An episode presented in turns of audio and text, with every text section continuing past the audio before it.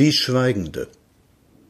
Erst haben wir davon gesprochen, du hörtest freundlich zu, ob unsere alten Männerknochen sich niemals in den Hörselberg verkrochen. Und du? Er sagte, ach, ich bin ein böses Luder, die Frauen fehlen mir, ich fresse jedes Jahr ein halbes Fuder, wild tobt mein Herz, stäubt nur ihr weißer Puder. Was klopft denn dir? Er sagte, Rausch, nur Rausch vor allen Dingen, vor dem Verstand verblich schon manche Göttin mit den Strahlen schwingen, mich packt es jäh, wenn meine Sinne singen. Und dich?